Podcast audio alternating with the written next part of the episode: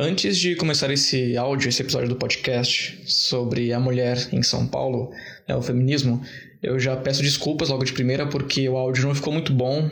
Né? A correria do dia a dia, cada um morava no canto de São Paulo, a agenda ficou apertada, tivemos que gravar num local né, de fácil acesso para todo mundo, e estava cheio, tinha gente passando, comendo. Então, vai rolar um barulho no fundo, alguém batendo um prato ou rindo, mas deu para pegar bem, na conversa e espero que gostem.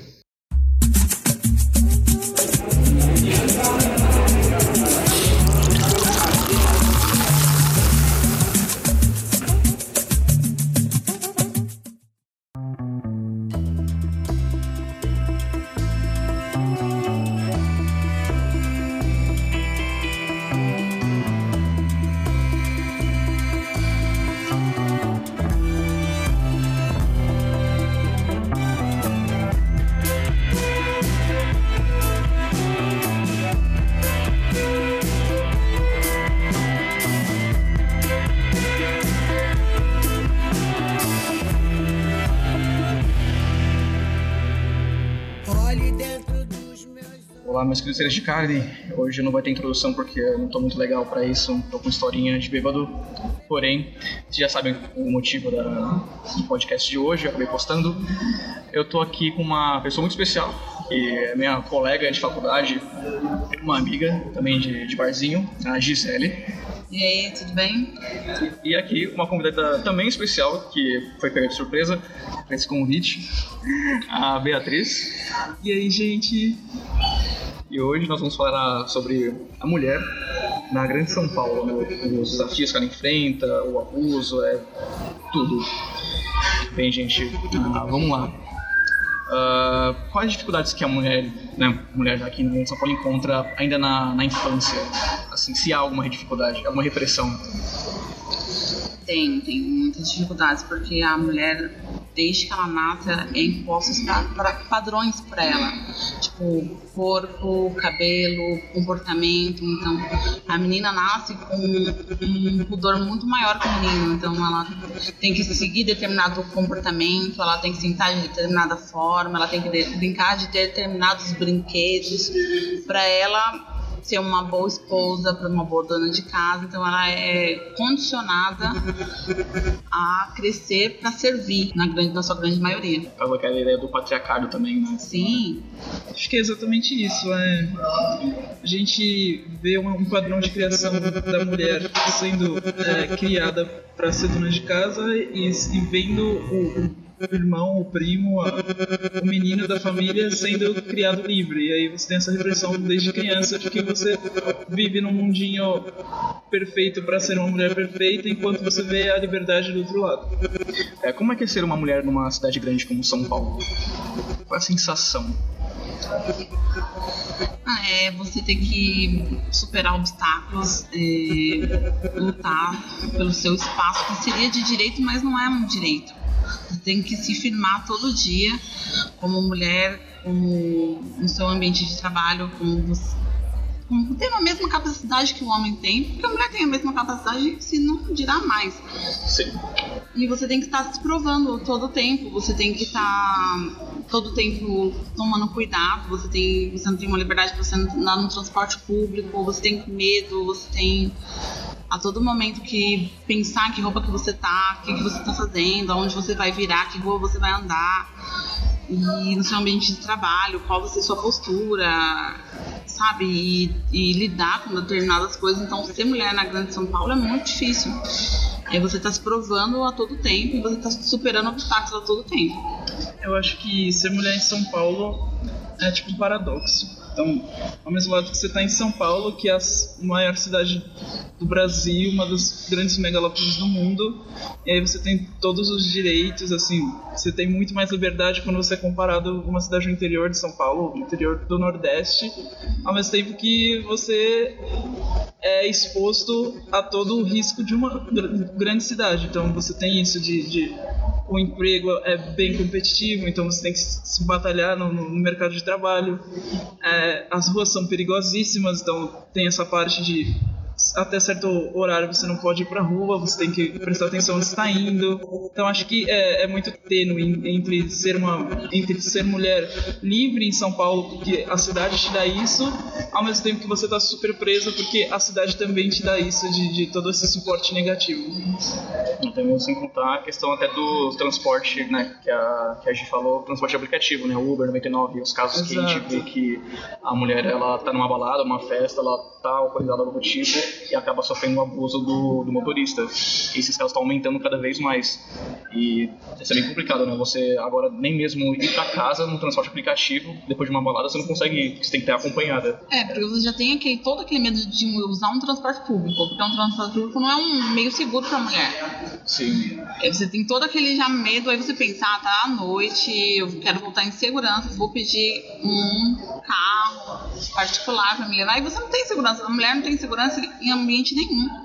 Porque se você colocar um homem sem camisa dentro de uma sala com 40 mulheres, ele está totalmente em segurança. Se você colocar uma mulher com roupa numa sala com 40 homens, ela tá num ambiente aterrorizante. É isso. Bem hostil, na verdade. É. Uma, não, se não me engano, acho que foi um grupo de mulheres de, que tinham um poder monetário até que elevado, criaram um aplicativo, a Lady Driver, algo assim, aqui em São Paulo e acho que também em Campinas que é um Uber que só tem motorista mulher, que serve para mulheres. É, o foda de pensar nisso é que para uma solução para agora realmente funciona. O problema é que a sociedade, né, no caso o governo, o Estado, não foca em criar soluções para poder combater o machismo.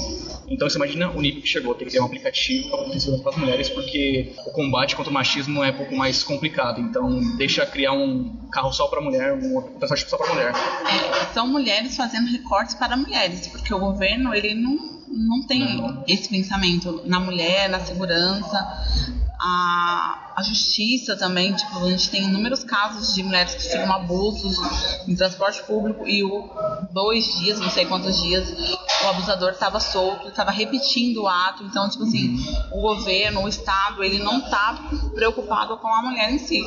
Então, a, é sempre a mulher fazendo pela mulher. Exato. É isso. O interessante do Lady Driver é, é muito a gente é criado para não dirigir. Então, assim, você não tem muitas mulheres que têm segurança é, em pegar um carro e dirigir com um carro à noite. Então, assim, o Lady Driver tem 15 mil mulheres registradas motoristas. Então, assim, 15 mil para uma cidade de São Paulo tem uhum. 19 milhões de pessoas nunca. Então, eu nunca consegui pegar um Lady Driver na minha vida, mesmo já tentando. Então, acho que ainda assim, mesmo a mulher fazendo recorte para a mulher, ainda não está conseguindo chegar na mulher de jeito nenhum, sabe? E a gente tem que recorrer pro Uber, pro 99 e pelos parecidos. E o pior é que a propaganda, até desculpa, até a propaganda, tipo, quando lançou, teve uma, um alvoroço, só que a gente não vê outdoors ou coisas no ponto de ônibus falando sobre aplicativo, meio que foi algo bem, ah, tem um aplicativo para mulheres de transporte, depois acabou. Não tem não, muito sentido. Isso a gente fala também, assim, no, no centro, vamos falar para uma elite, porque também tem a mulher da quebrada, né? Porque lá é tudo diferente para ela. Para ela, ela não está naquela grande metrópole, ela está lutando contra aquele patriarcado, aquele machismo dos homens que vivem ao redor dela e das mulheres que vivem ao redor dela. Então, tipo, tem a mina de quebrada, a mina preta também, que ela enfrenta milhões de obstáculos a mais que uma outra mulher normal, tá? de um bairro mais Jardim aclamado. Europa, né? Exatamente. É. Então, tem esse atenuante também. Bem, agora a questão do, né, que a gente até citou agora há pouco, né, o convívio, o combate do assédio assédio nas ruas e no trabalho, né? A dificuldade que a mulher sofre no mercado de trabalho e também no social. Acho que a gente acabou falando, mas sempre é bom é. repetir. Bom, o assédio na rua, ele tá muito. Ele é muito cultural. Porque é muito normal uma mulher passar, um homem olhar, um homem mexer. E, ah, porque eu sou homem, porque, tá, me tá usando uma roupa curta e a gente sabe como é isso, né? Todo mundo tem o direito de ir e vir, sem, ser importunado, sem, você tem o direito de usar roupa. A roupa não justifica nenhum abuso, nenhum desrespeito. Roupa é roupa. Ela podia estar andando pelada, o direito do corpo é dela. Sim. E a gente não vive esse respeito. É uma mulher com um corpo. A gente entra num padrão, mas vamos citar isso. Uma mulher com um corpo, digamos, bonito, ela sofre do momento que ela sai da casa dela ela sai do portão dela, ela sofre até o destino onde ela chega. Se for o trabalho, ela sofre no trabalho também. Porque a gente ainda tem aquele aquela longa história que o nosso não vou citar aquele cara, mas enfim, que a mulher tem que receber menos porque a mulher ela tem licença maternidade, mas então, tipo assim, ela sofre abusos em todos os ambientes que ela tá. Ela sofre abuso quando ela sai na rua por determinada roupa, por determinado comportamento. Ela sofre abuso porque ela saiu, ah, ela tava numa balada. Ela, tipo, não tem o direito de se divertir como um homem tem. O homem vai pra balada, volta da balada em pleno estado. Sim. Não, sim. Falando nesse, nesse intuito do, do assédio. A mulher não. Ela tem que andar em grupos, igual ela tem que recorrer a um aplicativo. um aplicativo. E no trabalho também não é diferente, porque assim, ela entra uma competitividade, ela tem que provar bem mais que ela é mais que ela é capaz do que o homem. O homem não, ele é capaz por si só, por um comportamento cultural. A mulher não, ela tem que estar a todo momento provando. E ainda tem gracinhas, assédio, é, um assédio para ela conseguir um cargo melhor, sendo que não tem essa necessidade. Ela tem a capacidade, ela tem, em muitos casos, ela tem formação melhor que homem e ela tem que estar sempre provando que ela pode, que qual é a roupa que ela vai usar no ambiente de trabalho, se a calça dela tá justa, se ela tá com um decote. Então, assim, é uma preocupação constante que a mulher tem com o corpo dela por causa do comportamento do homem. Eu acho interessante quando a gente traz, trata a mulher no mercado de trabalho, como a gente trata é, a questão de que as mulheres elas vão avançando, assim, elas vão conseguindo cargos, elas vão conseguindo se igualar apenas quando elas mostram que elas não são tão mulheres assim. Então, assim, ela tem que deixar, tem que mostrar só o lado forte dela, não pode ser uma mulher assim que você fala, nossa, ela, ela é emotiva, né? Então você fala, nossa, aquela mulher ali é brava, né? Tipo, ai, a chefe é brava. Enquanto você olha um homem com a mesma postura e você fala, nossa, ele é, ele é íntegro, ele é, ele é, ele é profissional. É, né? Exato, é, mas a moça não, a moça é tipo uma histérica, louca. Então é, é, muito interessante isso que a mulher ela vai deixando os estereótipos que foi, foram colocados a ela durante a história toda para ela conseguir chegar em algum lugar com estereótipos masculinos. Assim. Então é, eu acho que é, é um, é um, uma reflexão interessante da gente fazer também. E também sem contar que tem, tem aquela coisa, né? Ela, tra, ela tem um trabalho né, profissional, né, um escritório algo do tipo, e também tem um trabalho em casa, que também tem dessa cultura dela, ela tem que cuidar da própria casa, mesmo tendo algum né, marido, esposa, enfim. Ainda tem essa questão, né? Tipo, ela trabalha em dois lugares diferentes, enquanto o homem só trabalha em casa, se ele chegar em casa e não tiver nada pra fazer, ele não faz, ou, enfim. Se tiver pra fazer, ele não faz do mesmo jeito. É, é, também, é, também tem isso. Vem da própria é, criação, né? Tem uma acúmulo de jornada, né? Que você trabalha na rua, você trabalha em casa e tem a pressão pra você constituir família, pra você casar, pra você ter filhos, também. pra você ter uma casa, você ser uma dona de casa, tem toda essa pressão. Você não pode só focar na sua carreira, em uma formação que você deseja e tudo mais. Você tem que focar tá, todo, a todo momento a pressão familiar, a pressão da sociedade está em você constituir família, você casar, você ter filhos. Então, é uma pressão muito grande. É uma coisa boa que essa ideia tipo, que não, é, não tá tão forte, mas a gente vê muitos casos aí de pessoas que falam assim, ah, realmente isso não é necessário mais, pratica isso. Não tá tão família. forte por causa que a mulher ela tá almejando outras coisas, Sim. mas num ambiente de família, uma reunião de família, todo mundo vai falar, ah, você não já casou? É, Cadê então... o namorado? E aí, se você é casado e você não tem filho, quando que você vai engravidar? Quando que vai vir um bebê? Então, tipo, ela sofre essa, essa pressão sempre. Ela tá conseguindo superar barreiras lentamente, mas ainda é muito cultural. Esse de que a mulher foi feita para casar e ter filhos. E a mulher que vem com essa amarra da sociedade se desvencilhando. Então, a mulher da nossa geração que já pensa: ah, eu não quero casar, eu não quero ter filhos, eu quero focar na carreira. E aí você. É difícil, primeiro, você falar isso para sua família: que você não quer casar, que você não quer ter filhos. E a sociedade o tempo todo está te vendo como alguém que quer casar e quer ter filhos.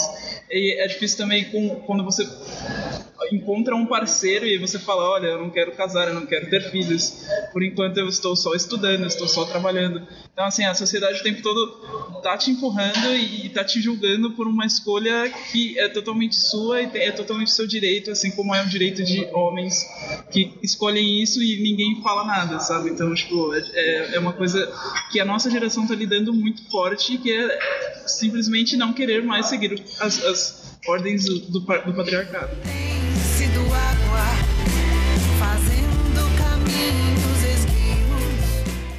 A violência doméstica, é, mulheres virando estatísticas por causa de uma ideia antiga e homens com masculinidade frágil, frágeis e sem dinheiro para um psicólogo, né? Que essa essa, essa, essa frase quando eu pensei nisso eu achei pior que é, é muita verdade. É, geralmente quando o cara ele é violento ao nível de espancar, né, a companheira, parceira, esposa, namorado, ou até mesmo uma amiga que ele gosta, por ele achar que ah, só porque ela é minha amiga, ela tem que ser a minha amiga, ou futuramente pode ser outra coisa a mais.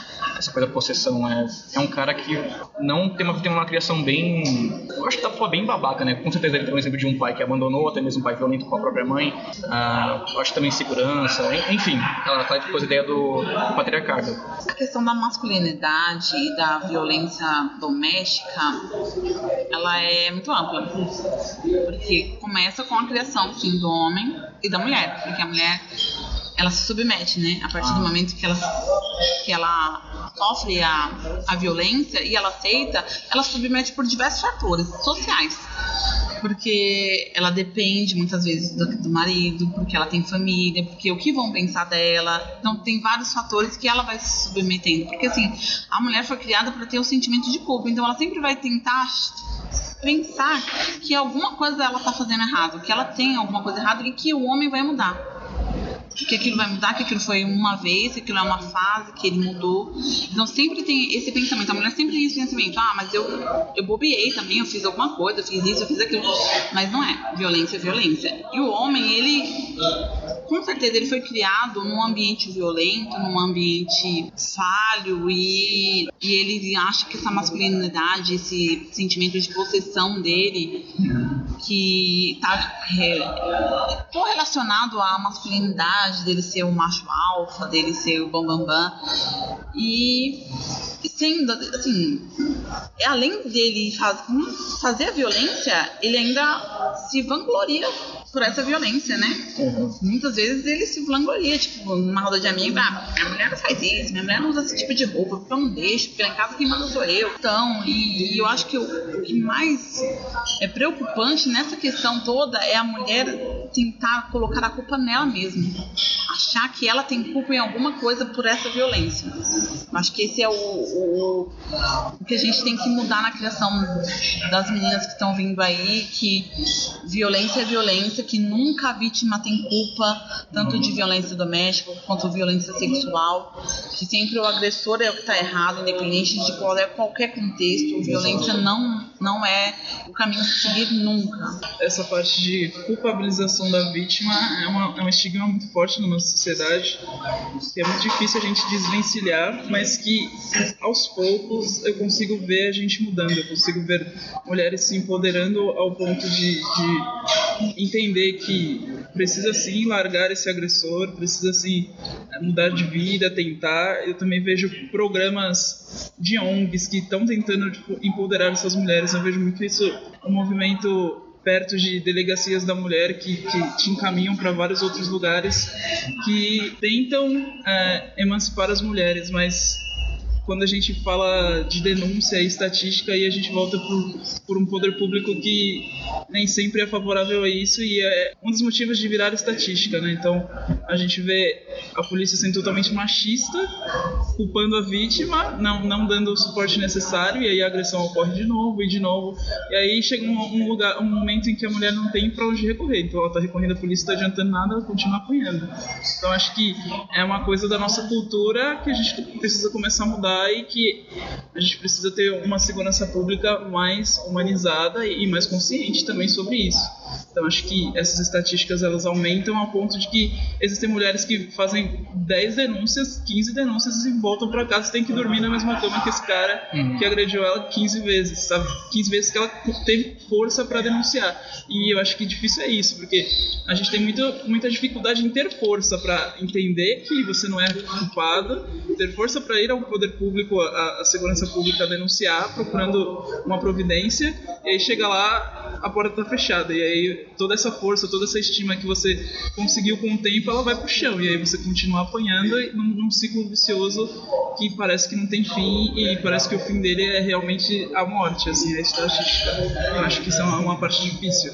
Não, sim. Também mesmo tem aquela. Ainda, ainda existe isso, aquele ditado de ah, em caso de, em treta de marido e mulher não se mete a colher. Exato. Que é onde acontece, onde está acontecendo a violência. E a gente vê muitos casos de vizinhos que vê a mulher gritando com o marido, sabe que ela tá, que ela tá apanhando pro cara, e fica nisso, não, é, é um casal, a gente não vai se meter nisso, é nossa coisa. E isso é, também deve ajudar, né? A questão da violência com a mulher, a intervenção da família, até mesmo do vizinho, de amigos. Você tem essa ideia de, não, eles vão se resolver, a gente não pode se meter nisso. Isso, isso tá totalmente errado, equivocado, né? Você tem que ajudar, não importa quem seja. Você pode permitir que um ato violento aconteça assim do seu lado, da sua casa. Eu tive uma, uma conversa de bar uma amiga minha assistente social e ela estava contando um caso que ela tem de uma moradora de rua e ela queria de todo jeito tirar a moradora de rua do companheiro que ela tava porque ela apanhava diariamente do companheiro. E aí a moradora de rua falou assim: se eu fico com ele, eu apanho dele. Se você me tira dele, eu apanho de todo mundo. Então, tipo, é muito foda e você não tem aonde você colocar essa pessoa. Então, assim, são vários atenuantes e o governo não tá preparado, não tá disposto, será? A ver esse lado. Então, existe também esse, esse, essa violência da rua e, e ela tá aí, a mulher sempre tá tentando justificar aquela violência como algo que tá protegendo ela, que tá sendo bom. E tem que mudar essa, essa concepção, porque é difícil. É, na verdade. É, falando nessa questão da, né, da, de um órgão do governo, eu não sei se você lembra da Larissa, uma colega nossa que ela era carioca, cigana e trabalhava para a da Mulher, que a gente tinha trabalhado. Que ela fez direito, trabalhou com ela e tudo mais. Eu lembro que ela falava né, com a, e comigo um caso de uma cidade do interior de Minas, que eu não posso falar o nome, mas tem associação a um animal pequeno, né, formiga, e nessa cidade eles fizeram um balanço da, né, de violência que estava acontecendo né, na região. E nessa cidade só teve tipo, cinco casos registrados. E ela falou que nessa época que fizeram a pesquisa, ela tinha pegado mais de 15 casos que ela acompanhava. Com o pessoal até, no caso, era ela e outra mulher, porque ela, ela dizia que geralmente a mulher ficava mais confortável quando aparecia alguém da polícia, que eram mulheres, né, do que homens, porque ela também se sentia ainda com medo de ter um resgate de um homem. E ela falava, é, eu fiquei, ela falava mesmo, eu fiquei muito puta com isso, porque como assim, apareceu cinco casos, sendo que naquele período só eu tinha pegado 15. Então você vê que até mesmo o próprio governo, para poder manter uma imagem de cidade, de um estado seguro para uma certa classe social, um grupo, é, meio que acaba omitindo, omitindo dados. E isso, como é que pode dizer assim, é muita filha da putagem. É, é, não tem o que dizer. É, É a invisibilidade da periferia, né? Também. Porque na periferia, tipo assim, é inúmeros casos, é inúmeras situações e a periferia tá largada, tipo, ela não tá lá nos dados, ela não tá na mídia, ela tá com ONGs, agora ela vem com ONGs, ela vem com empoderamento, mas assim, é ela fazendo o recorte dela, não é o governo por ela, é a periferia pela periferia, é o pessoal de quebrada pelo pessoal de quebrada. E o governo tá sempre querendo nos apagar, nos silenciar. Isso é fato. Isso é verdade, mesmo quando aparece alguma notícia, é sempre, a maioria é sempre naquele, eu vou falar porque foda-se também, na, na, na Band, Rede TV, né, Re- Record, nossa, Record, como eu disse esse canal? Record, é sempre jornais que mostram a violência acontecendo na periferia. E, De uma forma sensacionalista, né? exato. De uma forma sensacionalista. Ele não tá mostrando pra solucionar, não. Ele tá lá no sensacionalismo, tá explorando a, a desgraça alheia e, enfim, ele não mostra o que acontece e também e- esses dão uma imagem muito errada da periferia, porque mostra essa fase da periferia, do, do crime, disso, disso, mas ninguém mostra o que acontece de bom, sabe? A luta, as ONGs, o movimento, entendeu? O rap, o funk, sabe? A capoeira, ninguém mostra o que tem de bom na periferia. Então, assim, a mídia foca na periferia como uma forma sensacionalista. Ninguém mostra o que está sendo feito, o recorte que a periferia faz por ela mesma. E é aquela coisa, né, meio que a, essa notícia da violência vende, então eles se aproveitam disso. Gente, porque o brasileiro adora uma desgraça alheia, né? Isso é verdade. Isso. Não, infelizmente é. eu acho que a gente pode explorar um pouco dessa questão de masculinidade frágil, né? Que é uma é um, é um meme constante da rede social, né? Então, eu acho, eu acho engraçadíssimo, não vou negar que eu compartilho e dou risada muito desses memes, mas é uma coisa que dentro da minha casa, aqui na minha cabeça, eu penso muito sobre é, os reflexos do machismo que a gente vive e como a gente consegue mostrar para a sociedade que o machismo ele não é, é só algo, algo aplicado a mulheres. Então, assim, você tem essa, esse termo masculinidade frágil quando você não consegue trazer que o machismo ele se aplica a homens também. E, eu acho que é uma, uma, uma, falta de compreensão nossa de, de pensar nisso, de tentar combater o machismo homens combatendo o machismo também, não só ser uma, uma pauta da mulher, porque todo mundo sofre com isso e está na hora de parar, né? Então, dinheiro para um psicólogo é. a gente vive numa era aí que a saúde mental é uma pauta muito forte, né? Que, tipo, a gente está sempre falando e ao mesmo tempo que a gente vive um momento de, de psicólogos entendendo isso, que é saúde mental, de é, atendimento gratuito. Então, você tem mil clínicas de faculdade que atuam gratuitamente. Acho que esse é um momento da gente começar a perceber que psicólogo e saúde mental não é algo só de elite, que você consegue tratar isso bem, gratuitamente, ou por um preço muito bacana, e tem muita gente querendo fazer isso pelas pessoas, muitos, muitos profissionais. Então, é, é algo para se pensar também. Até mesmo fazer propaganda, né? A Unisa, ela tem um, no, no campus 2, ela tem uma unidade de psicólogos, de estudantes que dão atendimento de graça. Só se inscrever lá, sabe? É tudo gratuito. É é bom. A Luísa não merece a propaganda, mas a gente faz. É, aquela questão que, sempre quando falo sobre feminismo, algo do tipo, também vem aquela questão, é, o homem, existe homem feminista? O homem pode defender a causa feminista? É uma luta que o homem pode... É, nós vemos muitas fotos de é que geralmente sempre é aquele branco de olho azul, né? Escrito eu sou homem, sou feminista, assim, sem camisa, no peito, escrito. Ah, como é que funciona? Pelo que eu sei, existe aquele homem que acha que é feminista e o homem que é pró-feminismo. Vocês podem. E o homem feminista. E o homem feminista. Não, brincadeira. eu acho que essa questão é, ela linka muito com o que eu falei agora há pouco sobre o machismo ser uma pauta que ela tem que ser combatida por todos, não só por mulheres. Então, ao mesmo tempo que cabe ao homem entender o lugar dele, sabe? Então acho que é exatamente isso, é o homem pró-feminista. É o homem que tem toda a consciência do que está acontecendo, toda a consciência do patriarcado e, que quer lutar contra isso, mas não quer se meter no movimento feminista que é 100% feminino, sabe? Então não existe essa de homem feminista, feminista, mais feminista do que eu, sabe? Esse, esse meme, essas coisas, palestrinhas, esses esquerdomachos, to, toda, é, macho, to, toda esse termo esse, é, é, acha perfeitamente. Todo é, é, esse movimento de homens que, que fica achando que tem que dar pitaco no movimento alheio e, e não é, sabe? Ao mesmo tempo que eu tenho medo de quando a gente fala isso, o homem se fechar ao ponto de não querer ser antimachista. E é uma coisa que tem que ser, tem que ser separado. Então, assim, você ser antimachismo, pró-feminista não faz você ser feminista ou feminista ou tanto faz, mas é uma coisa que você tem que agregar para sua vida e ser. Mas a gente tem que sempre lembrar, lembrar do lugar de fala do, do sofrimento da mulher. Então é a mulher que tem propriedade para falar sobre essas coisas, sabe? A gente é muito interessante a gente ter numa, numa roda de amigos, amigos que, que adotem essa postura é, pró-feminista, mas que, que adote essa postura universalmente. Então, assim, não adianta adotar essa postura só para mulheres. E aí, quando você está numa roda de amigos, o machismo rola e você continua Permite. machista com todo mundo. Então, assim, eu acho que a gente vive muito essa, essa fase de é, pró-feminista de, de, de, de Facebook, sabe? Então muitos homens que não, não têm a coragem de encarar outros homens e corrigi-los, e acho que é isso que está faltando. Então tem que somar no, no movimento. É, homem, homem feminista, me poupe, né? É aquilo, você tem que se identificar com a causa, achá-la justa, respeitar e dar voz a quem realmente a causa pertence.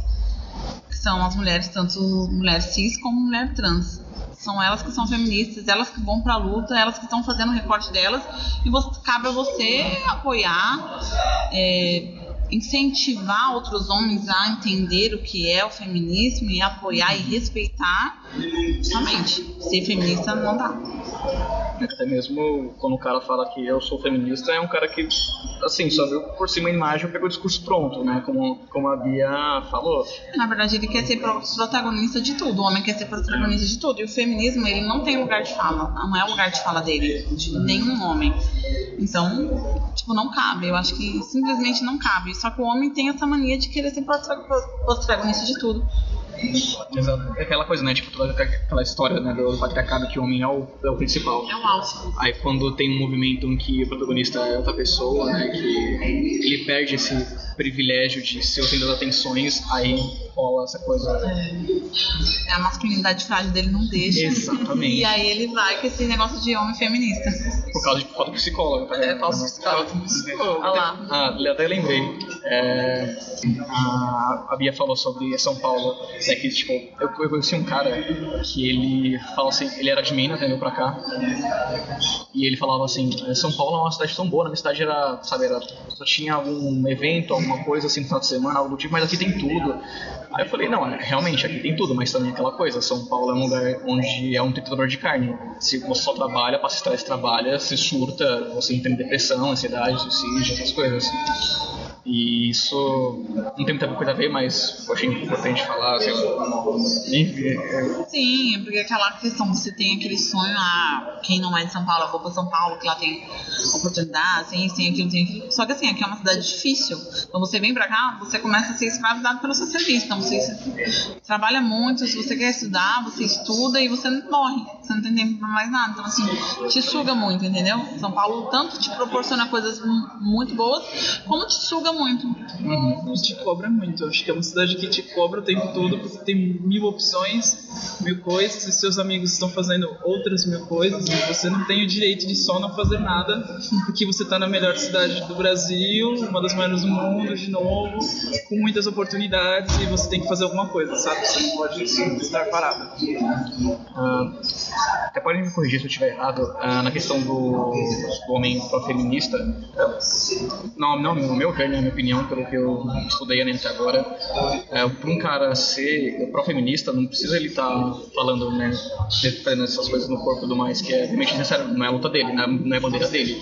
Mas se ele simplesmente começar fazer o mínimo do mínimo do mínimo, né, que é tipo, cacete, poxa, não trair sua namorada, não permitir que a sua mãe sofra abuso do seu pai, sabe, que é uma violência doméstica, não questionar os salários, questionar os salários também, questionar violência na rua, seu amigo que assedia meninas na festa, exato, sabe, então eu acho que é uma questão de começar a questionar as coisas e entender o seu lugar de privilégio.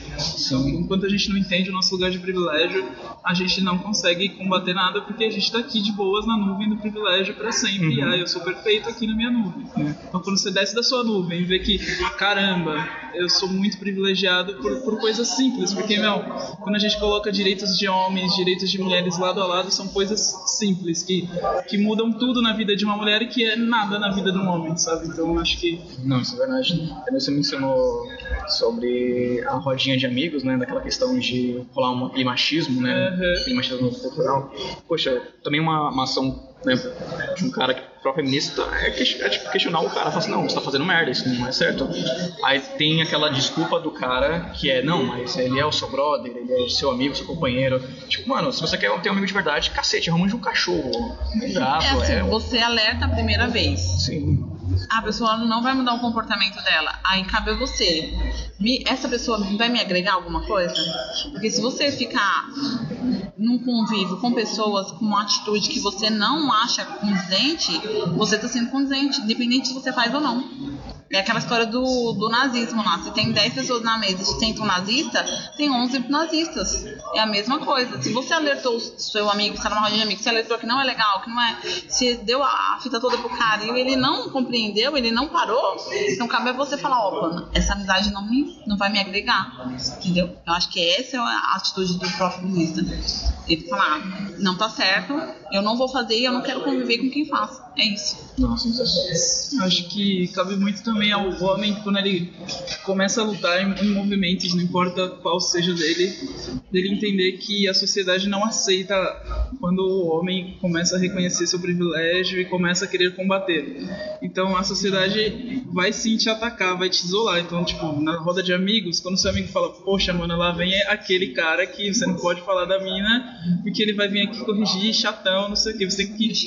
Você tem que. É, você vira o chato, você tem que entender que, beleza, cara, pra eu conseguir ser um ser humano melhor, eu vou ser um chato perante a minha roda comum de amigos e que eu procure outra roda que, que consiga partilhar as mesmas ideias que eu e que não seja tão tóxica quanto essas rodas comuns aí, que, que é do senso comum ainda.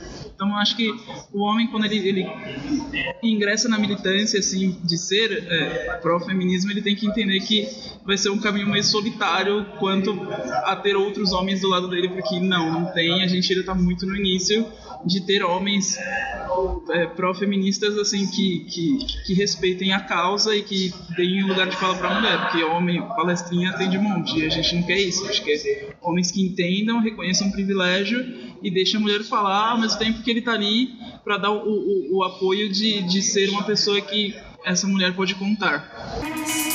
Observe a face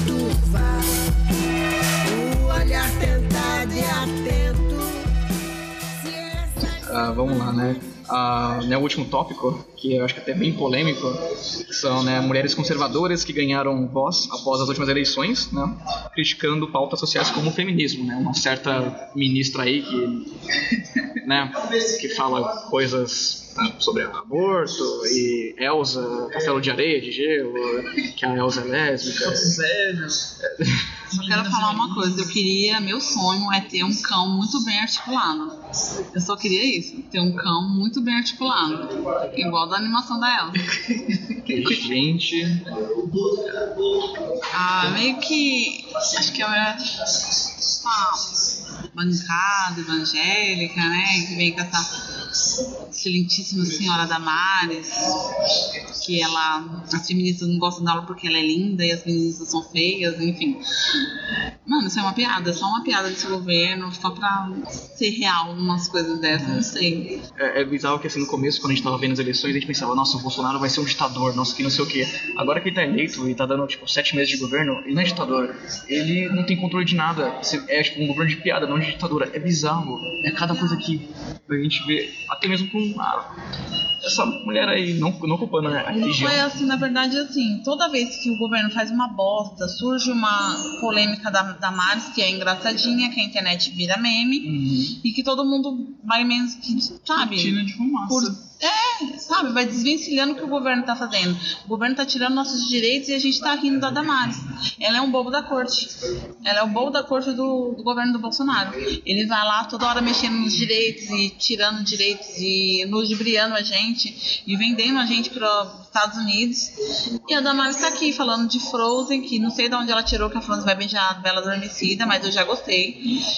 Enfim, isso, aí ela vem com essas neuras delas e tudo mais, e a pessoa fica rindo, fica fazendo meme e vai esquecendo, né? Porque o brasileiro é assim, o brasileiro gosta de. Da desgraça, da, da zoeira. desgraça, da zoeira, enfim. Eu acho que é uma piada, essa mulher é uma piada. Tipo, falar, ah, as feministas gostam da gente porque a gente tem marido e a gente é linda. Ah. Hum, né, tipo, preocupante essa questão de pensar que existem mulheres que pensam como ela, assim, sabe? Claro que são de elite, é, a gente pode ver que a, maioria é sempre elite, que tem marido não sei o enfim. Mas não é algo preocupante, assim, pra causa ver uma mulher que fala que feminismo é frescura, o feminismo é necessário. Eu acho que tem uma vertente muito forte aí. Todas essas conservadoras estão ligadas de alguma forma a uma, uma alienação religiosa. Certo. Eu acho que a religião é uma coisa muito complicada porque ela te coloca dentro de um cubo onde você não consegue questionar coisas que são totalmente divergentes do que você está vivendo. Todo mundo consegue ver e você não. Porque a religião é uma coisa que coloca um cabresto muito grande em qualquer indivíduo, tanto ah. homem quanto mulher. Então, é, é só pra, esse... só pra constar, gente, não é só cristianismo, é toda essa. Isso, eu tô falando de é. religião de, uma, de um modo geral. Coloca você dentro de um, de um cabresto de modo geral. Então, assim, a partir do momento que você deixa de fazer coisas simples, você deixa de trabalhar porque você tem que ficar em casa, cuidar do seu marido, porque numa determinada religião tá falando que você tem que fazer isso. Então, assim, são coisas que, gente, a gente tá em 2019. A mulher tem sim que trabalhar, a mulher tem sim que estudar, a mulher tem sim que impor o seu papel na sociedade. Uhum. E eu acho que a gente tem que educar nossas crianças para isso. Essas conservadoras, não sei definir o que seria isso, porque é uma coisa tão bizarra para mim. Talvez a Bia consiga. acho que é difícil essa questão, né? Mas ainda nesse, nesse, nesse, nessa linha de religião, a gente vê a mulher submissa o tempo todo na religião, principalmente no cristianismo, né? Então aí a gente tem esse período de 1900 a 2000 que a mulher começa a ganhar independência, ganha, começa a ganhar direito a voto, com, com, consegue mudar, vai mudando sua vida, vai mudando tudo. E aí você vê essa linha, essa contra tudo isso, essas mulheres que querem o, o antigo de volta, que é exatamente esse medo de mudança, o medo de onde a mulher pode chegar se ela continuar uhum. indo do jeito que ela está agora, do jeito se essa independência continuar sendo uma crescente. Então, ao mesmo tempo que eu também vejo uma culpa do movimento feminista muito grande nisso, que é o movimento feminista é branco, elitista e com uma linguagem ridícula, branca e elitista, sabe? Então, assim, o movimento ele não sabe conversar com pessoas de periferia, o movimento ele não sabe conversar com pessoas mais velhas. Então, assim, a mulher da elite conservadora da igreja, ela não está vendo motivos para ela não ser assim, porque o, o, movimento feminista às vezes pega uma vertente que, que não conversa e que não, não entra na cabeça dessa mulher porque não faz sentido o jeito que você está agindo assim, sabe? Então uhum. é muito do movimento feminista, seja qual for a vertente, repensar e ver aonde quem que a gente quer chegar, quem a gente quer alcançar. Se a gente quer é muito fácil a gente conversar com pessoas da nossa geração. A gente na, cresceu na, do mesmo jeito, a gente foi criado do mesmo jeito, mas é muito difícil a gente sentar e explicar um pouco de feminismo, explicar por que, que a gente precisa do feminismo hoje para minha avó. Ao mesmo tempo que eu tenho que mudar totalmente a minha linguagem para sentar para conversar com minha avó e tentar mudar alguma fala, alguma reprodução machista que ela deu num almoço de domingo.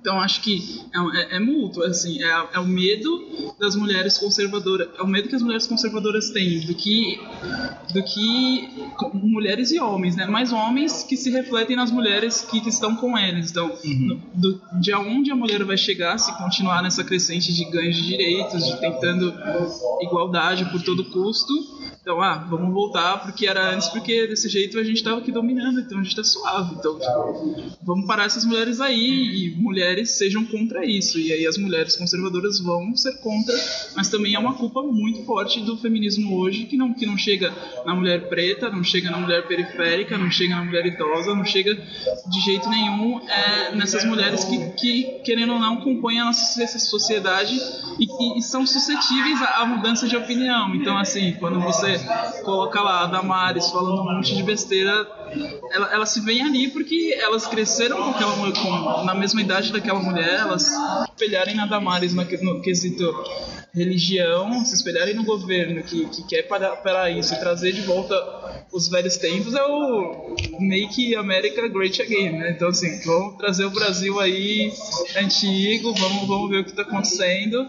E, mas eu, eu não culpo só o movimento conservador crescendo, eu culpo também o jeito como a gente está tratando o feminismo e o jeito como a gente está levando esse feminismo para as pessoas das nossas voltas, principalmente as pessoas que não têm acesso tão fácil assim à internet para ler o que é feminismo, para ler bibliografia, para ler grandes autoras, então para ver os filmes, para ver documentários. Então assim, sem ter mão para isso, sem acesso e, tipo, é, é uma mudança que o, que o movimento precisa começar a estudar, porque senão a gente vai ter aí, a gente vai perder aliada e eu acho que não é isso que a causa procura. É interessante o que a Bia falou, que o feminismo exclui, o feminismo exclui a negra, a periférica, a deficiente, o feminismo exclui muito a deficiente, o feminismo exclui a trans, entendeu? Tipo, o, o feminismo, ele é muito elitista e tinha que ter essa reformulação do que é o feminismo, de você conseguir chegar nesses diversos grupos de mulheres que precisam do feminismo para tentar mudar o cotidiano dela.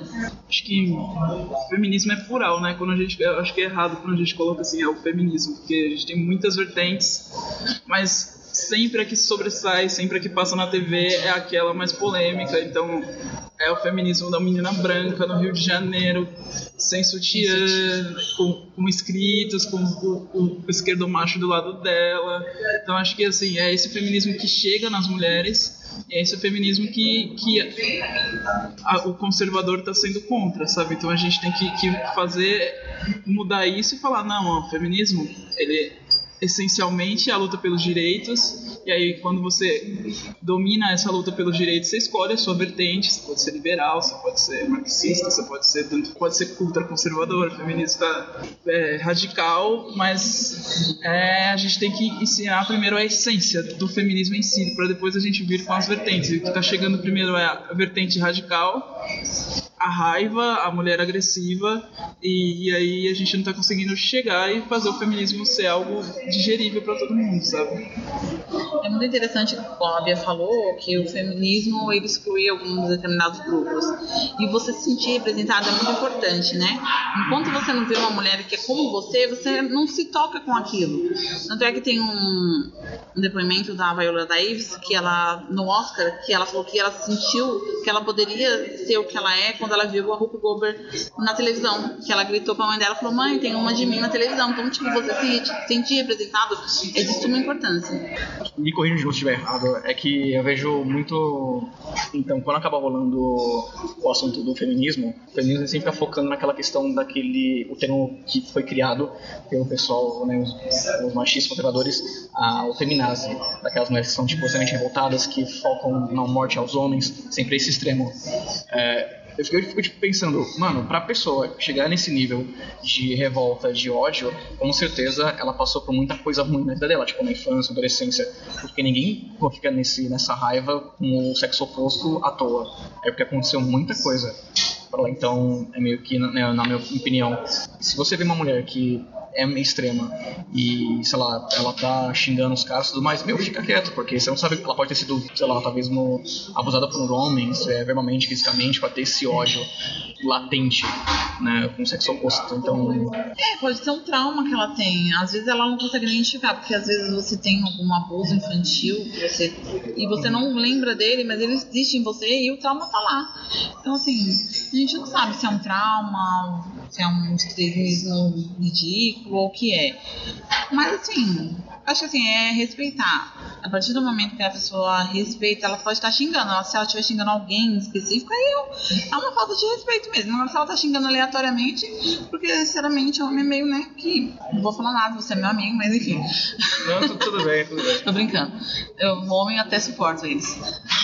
Alguns. Alguns. Poucos. Dez. Alguns. Alguns dois. Alguns dois. Eu tô nos dois, a gente sempre foi uma vez, caramba. Poxa, achei que Não, mas eu acho que assim, é, igual a Bia falou, tem é, vários tipos de, de, feminismo, de feministas, e acho que a coisa mais importante é o feminismo chegar, igual ela falou, em quem não tem o mesmo vocabulário que aquela feminista que tá na TV tem. Nessa questão do feminismo chegar a todo mundo, é, quais são os motivos que não atinge? Porque a maioria é sempre algo, uma mulher sabe, branca, meio classe média pra cima. Vocês podem dizer o porquê? Acho é, que esse é o exemplo, tipo, esse é o padrãozinho. Acho que a questão social é muito vem muito forte nisso, porque assim, a moça burguesa, branca, na maioria das vezes, né, ela estuda numa universidade boa, muitas vezes pública, ela não tem que, que colocar duas jornadas, ela não precisa trabalhar, ela pode estudar. Só que assim, a mina da periferia, muitas vezes ela não consegue fazer uma universidade, ela tem que trabalhar, ela estuda, ela tá longe. Como que ela vai sair do serviço dela, vai perder um dia de serviço dela para ela ir lutar por uma causa? Às vezes até a causa representa ela, eu tô falando por mim. Às vezes a causa já me representou várias vezes, só que eu não podia deixar o meu trabalho e ir lutar pela causa. Ou uma reunião, né? Exatamente, entendeu? Eu tenho um trabalho, eu tenho um compromisso com a minha questão social. Tipo, se eu não trabalho, eu não vivo, eu não como, eu não pago minhas contas. Então tem tudo isso. O pessoal da periferia, ele é muito limitado a essa questão. Eles têm uma carga horária de trabalho enorme. Muitas vezes você trabalha, folga um domingo por mês, você tem uma folga na semana aleatoriamente, você folga, você trabalha o fim de semana. Então, tipo assim, são questões e questões. Como que a pessoa vai se deslocar da periferia, que é um lugar super afastado, até um grande centro do polo, que normalmente é na Paulista, uhum. sendo que você muitas vezes não tem condições de você largar o seu emprego, ou você não tem condições de se transportar até lá, porque é uma. Você fala, ah, aqui não tem 4,30. Muitas vezes eu já não tinha 4,30 no meu bilhete para poder ir em algum lugar. Então, tipo assim, é uma questão social, é totalmente uma questão social. Quem está na periferia precisa de um movimento na periferia, precisa de uma voz ativa na periferia, precisa, sabe, poder caminhar dois passos e falar: mano, olha, isso aqui está me representando, olha o que eu estou vendo. E você não vê isso facilmente. É muito difícil isso dentro da periferia. Uhum. Tá vindo agora com as ONGs, o pessoal tá se movimentando e tudo mais. Só que assim, as grandes movimentações, manifestações que são que a mídia dá visibilidade é lá na Paulista, lá no centro. E a mina preta de quebrada, ela não consegue chegar lá. É isso, acho que informação é muito privilégio. Às vezes a gente olha e, e, e não, não tem a consciência disso, de que informação é privilégio sim. E a gente vive numa lógica capitalista que a gente não, não, não é, é vamos dizer assim, ensinado a ir atrás de informação ou querer ter a informação. Então, a gente vê a classe trabalhadora fazendo 8 horas de jornada, 12 horas, chega em casa, meu, a gente quer ver a, a novela ridícula que tá passando só porque é uma coisa ridícula que você quer acalmar sua mente, você não quer ler sobre o feminismo, sabe? Então, é, é, é a importância da gente ter um diálogo próximo com, com essa classe, mas um diálogo claro, é, enxuto e, e, e muito direto. Muitas vezes, assim, você vê mulheres da periferia tendo atitudes feministas, mas não dizendo que são feministas porque elas não sabem o que é feminismo, elas não sabem o que se pauta na luta. Às vezes elas têm uma ideia super errada do que é feminismo, mas às vezes você olha assim e fala: Mas ó, isso aí que você está fazendo, essa, essa luta que você está tendo no seu trabalho de tentar um, um, salário igual da pessoa que trabalha com você, essa coisa que você está tentando fazer, seu filho, ensinando seu filho a cuidar da casa assim, a, a, a não ter um comportamento machista, você está sendo feminista, sabe?